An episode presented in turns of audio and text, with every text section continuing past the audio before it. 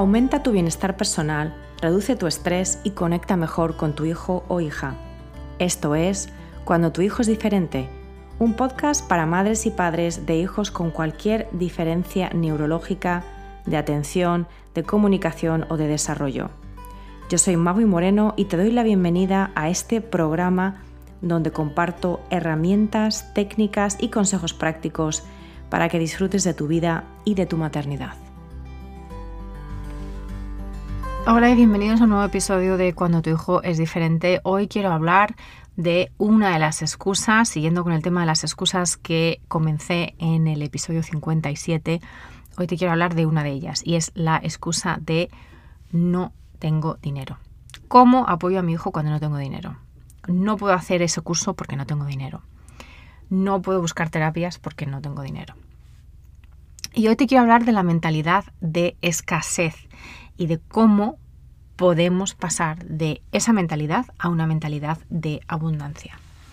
Y no hablo de magia potagia, ni de afirmaciones positivas, ni de visualizaciones de ángeles dorados.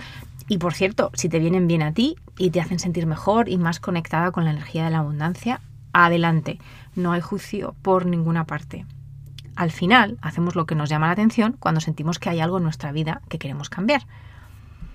Pero yo te quiero hablar hoy de entender que como todo, no es lo que tienes o dejas de tener, es como tu mente lo interpreta. Y esto tiene que ver con toda una serie de factores y la mayoría son inconscientes.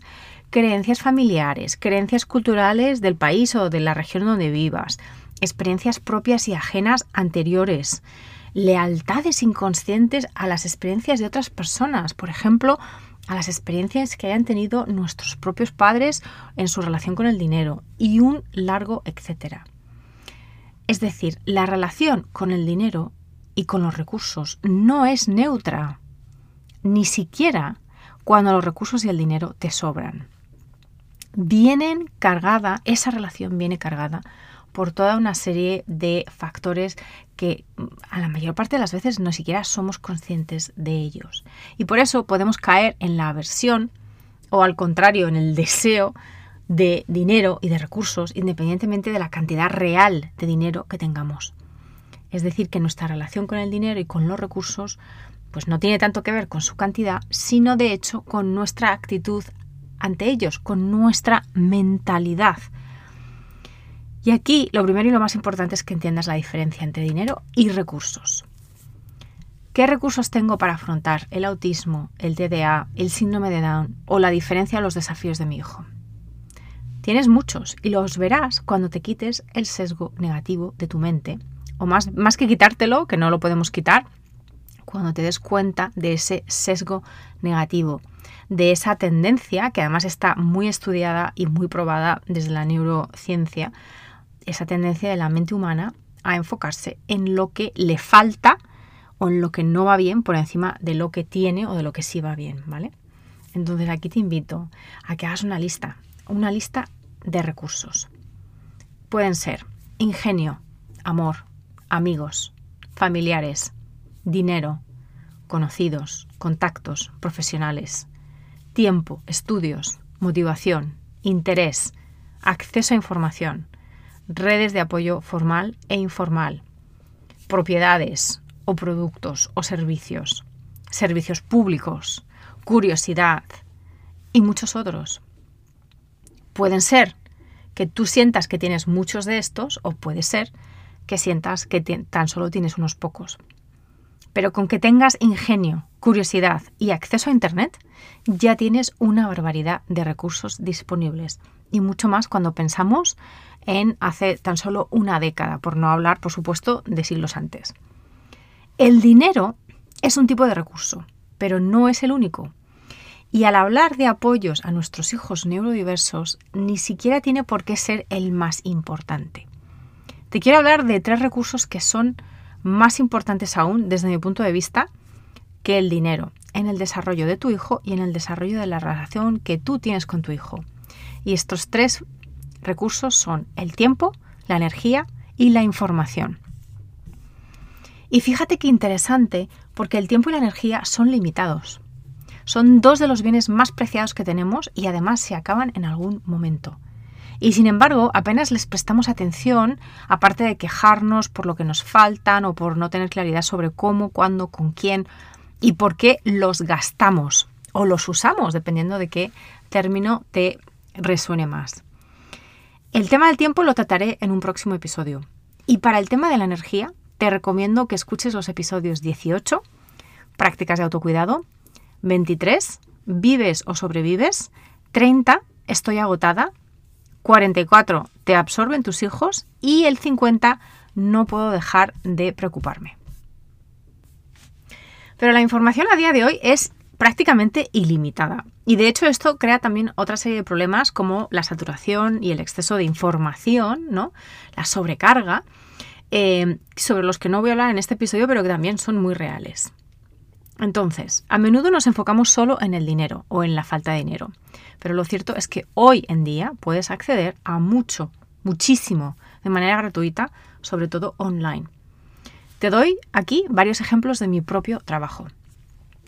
Mis abrazos virtuales, que son mis emails semanales donde encuentras información para en torno a toda esta temática, en torno al podcast, en torno a llevar una vida de mayor bienestar y de mayor plenitud para ti como mamá de un hijo diferente.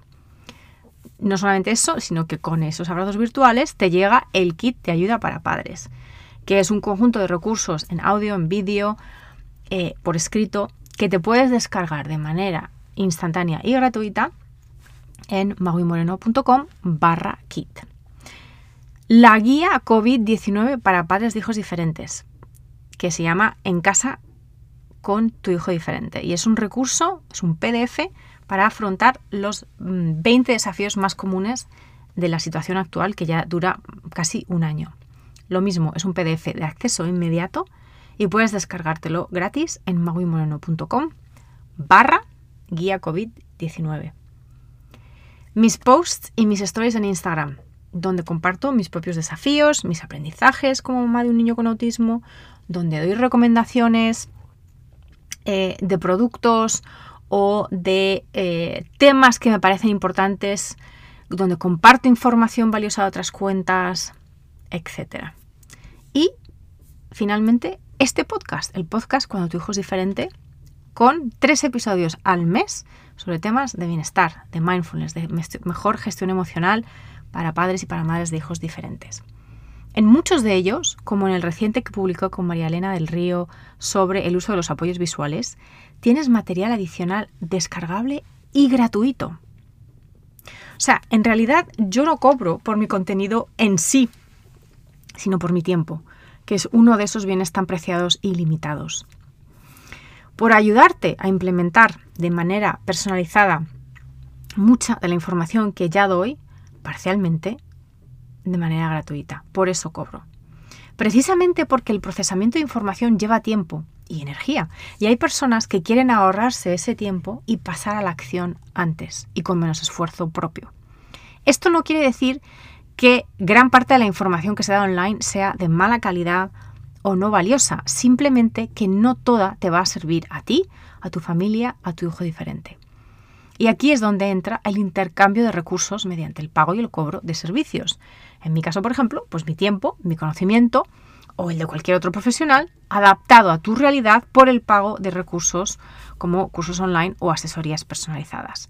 Pero recuerda, siempre tienes opciones para cada problema, entre comillas, ya sea una problemática de tu hijo en la que necesitas apoyo o ya sea algo que, sientes que tienes que cambiar en tu propia vida como madre de un hijo diferente, siempre vas a tener varias opciones que en muchos casos van a ir desde lo gratuito hasta lo caro. En algunos casos pueden ir desde lo muy barato hasta lo caro. Aunque tu mente te las niegue, te niegue que hay estas opciones, el poder de decisión es tuyo lo que ya es una realidad, ya sea el autismo, ya sea el TDA, ya sea el síndrome de Down o la diferencia de tu hijo, eso no cabe más que aceptarlo. Lo que tú haces con esa realidad es tu prerrogativa. Ahí radica tu poder y, entre comillas, la magia de cambiar tu percepción y, por tanto, la realidad de lo que te rodea. ¿Cómo? Pues entendiendo lo que, lo que puedes hacer tú, o sea, realmente dónde empieza y dónde acaba tu poder personal, y sobre todo teniendo claridad sobre lo que es más importante y sobre todo pasando a la acción.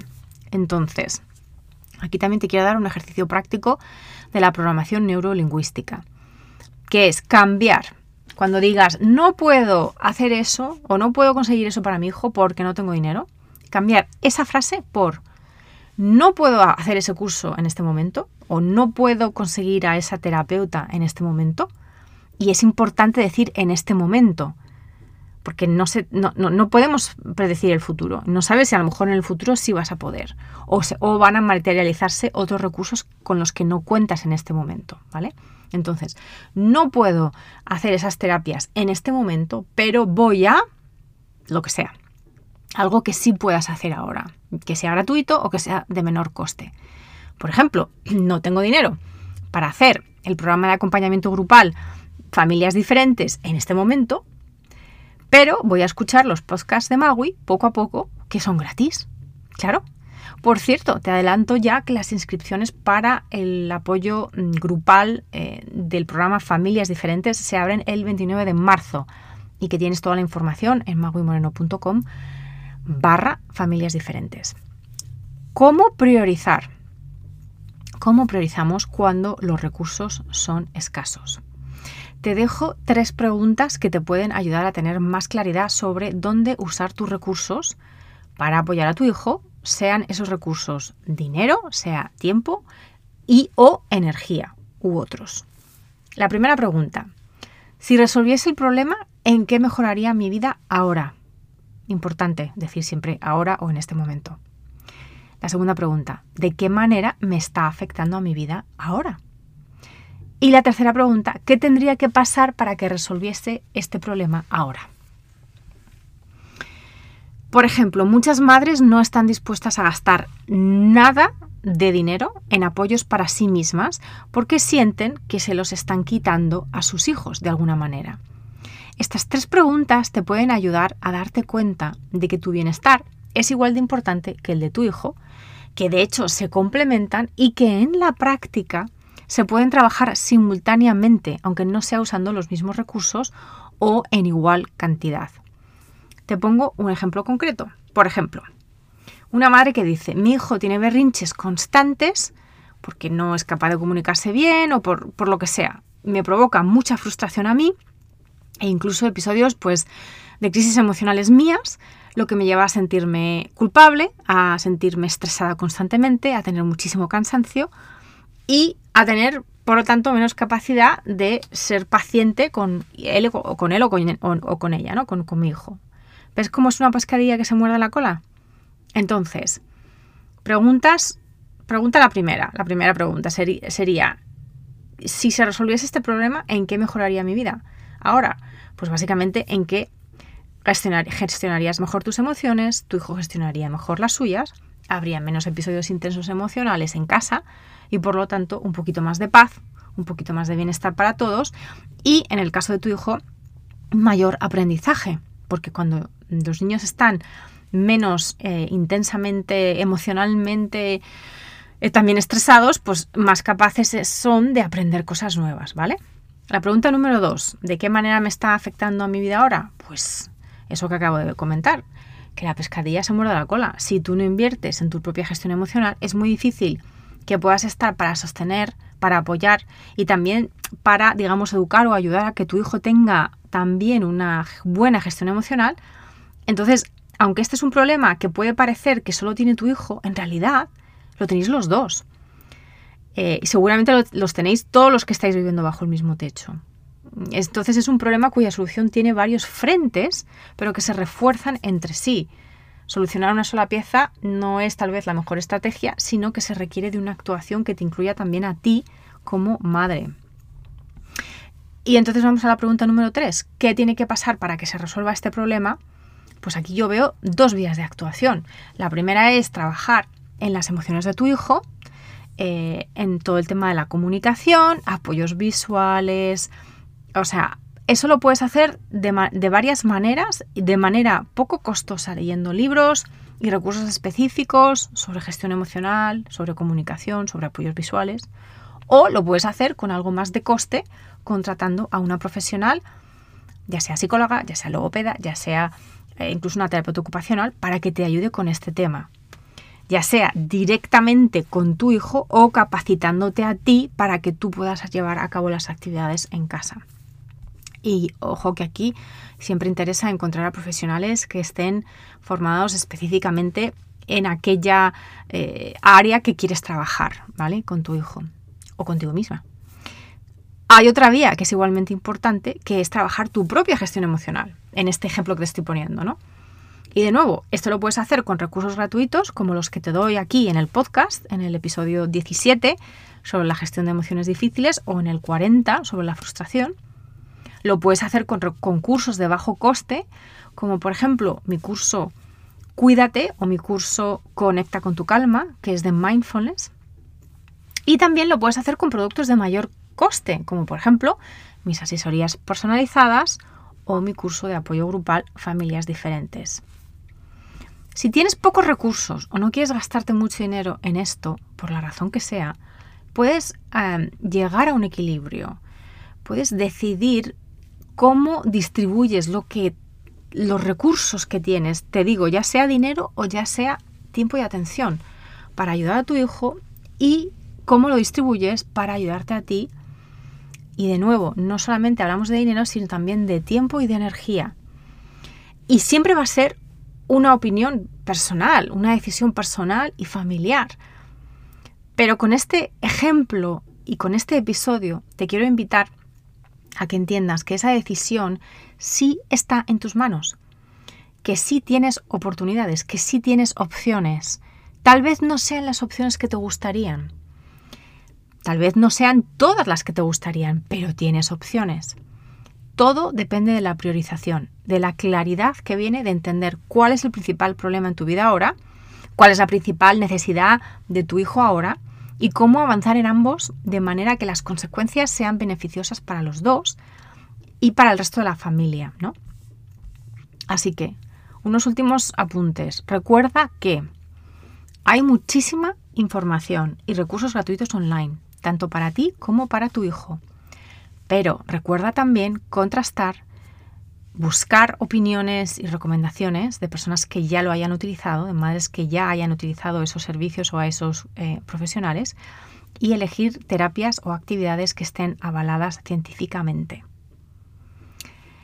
Recuerda también que tienes la capacidad de usar tu móvil para contactar a profesionales de muchas partes del mundo, para comparar servicios, para comparar precios y para elegir como nunca antes.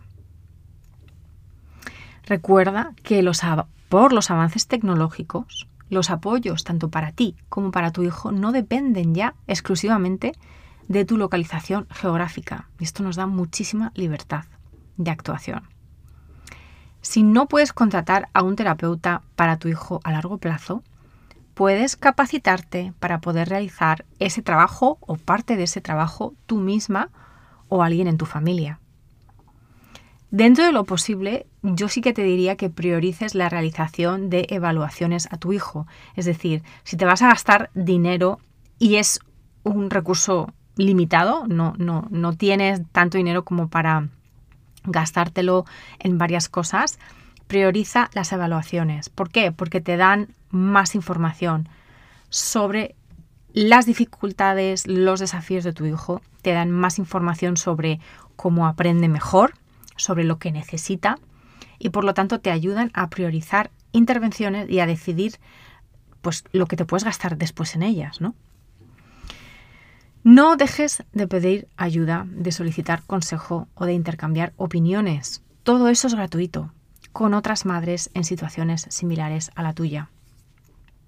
Y finalmente, la creación de redes de ayuda también es gratuita aunque lleva tiempo y energía, es gratuita desde el punto de vista monetario, pero te puede cambiar la vida a mejor. Escucha el episodio 55 sobre cómo encontrar una tribu de apoyo. Espero que este episodio te haya aportado valor, te haya hecho reflexionar sobre el cambio de mentalidad que es necesario para pasar de enfocarte siempre en lo que te falta a enfocarte en lo que tienes o puedes tener, en lo que sí está en tus manos. Si es así, por favor ayúdame a llegar a mamás y a papás en nuestra situación compartiendo este episodio, me puedes etiquetar en redes sociales, bueno, en Instagram, puedes dejar un comentario o sobre todo una reseña en la plataforma en la que lo hayas escuchado, porque de esta manera aumenta su visibilidad y es más fácil que otros padres encuentren este podcast. Me despido y como siempre te deseo presencia con tu hijo, presencia contigo misma, contigo mismo y una vida plena. Gracias por escuchar cuando tu hijo es diferente. Para no perderte ningún episodio, suscríbete en tu plataforma de podcast favorita o en YouTube. Si este episodio te ha aportado valor, por favor, compártelo con otras madres y padres en la misma situación. O deja un comentario o una reseña para aumentar la visibilidad de este programa y que pueda llegar a más gente como tú y como yo en busca de apoyo. Si quieres saber más de mí, de mi trabajo y acceder a recursos gratuitos como el kit de primera ayuda, visita mi página web mauimoreno.com.